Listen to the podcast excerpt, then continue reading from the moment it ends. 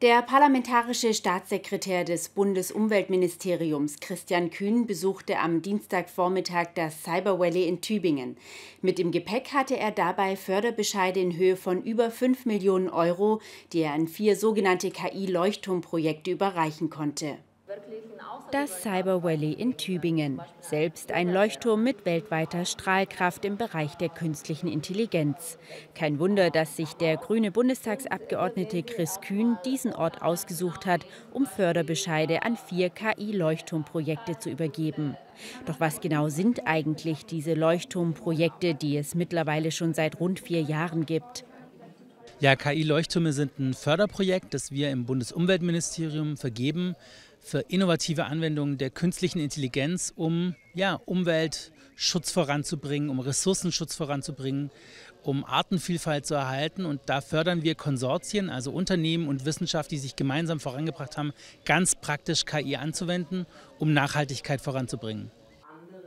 Insgesamt wurden bereits 40 solcher Projekte gefördert, 16 neue kommen aktuell dazu, vier davon wurden im Cyber Valley vorgestellt.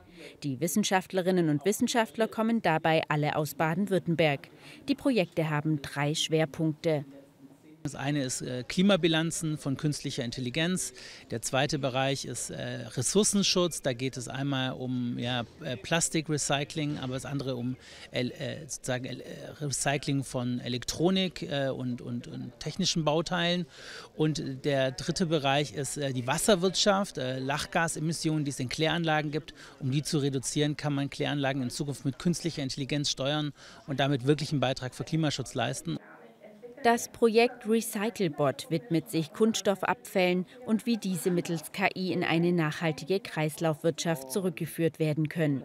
Das Projekt erhielt mehr als 2 Millionen Euro an Förderung. 1,7 Millionen Euro wurden an das Projekt Desire for Electronics überreicht, das sich ebenfalls dem KI-basierten Recycling widmet, dieses Mal aber im Bereich der Demontage und Wiederverwendung von Elektrokleingeräten. Das Projekt Nadiki möchte KI-Anwendungen nachhaltiger gestalten bzw. ihre Ökobilanz sichtbar machen. Nadiki wird mit rund 884.000 Euro gefördert.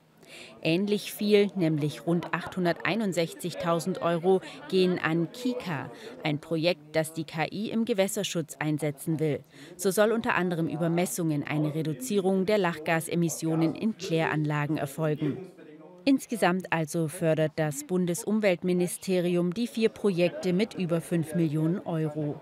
Und damit können wir sozusagen dann wirklich diese Projekte voranbringen, weil eins ist klar, äh, so ein Projekt wie zum Beispiel jetzt äh, das Plastikrecycling und anderes, ja, das rechnet sich natürlich noch nicht für Unternehmen. Deswegen brauchst du hier wirklich Anschubsfinanzierung.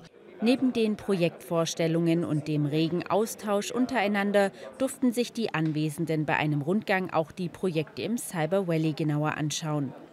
Und auch hier gibt es innovative KI-Lösungen für beispielsweise unliebsam gewordene landwirtschaftliche Arbeiten wie dem Aufsammeln von Streuobst.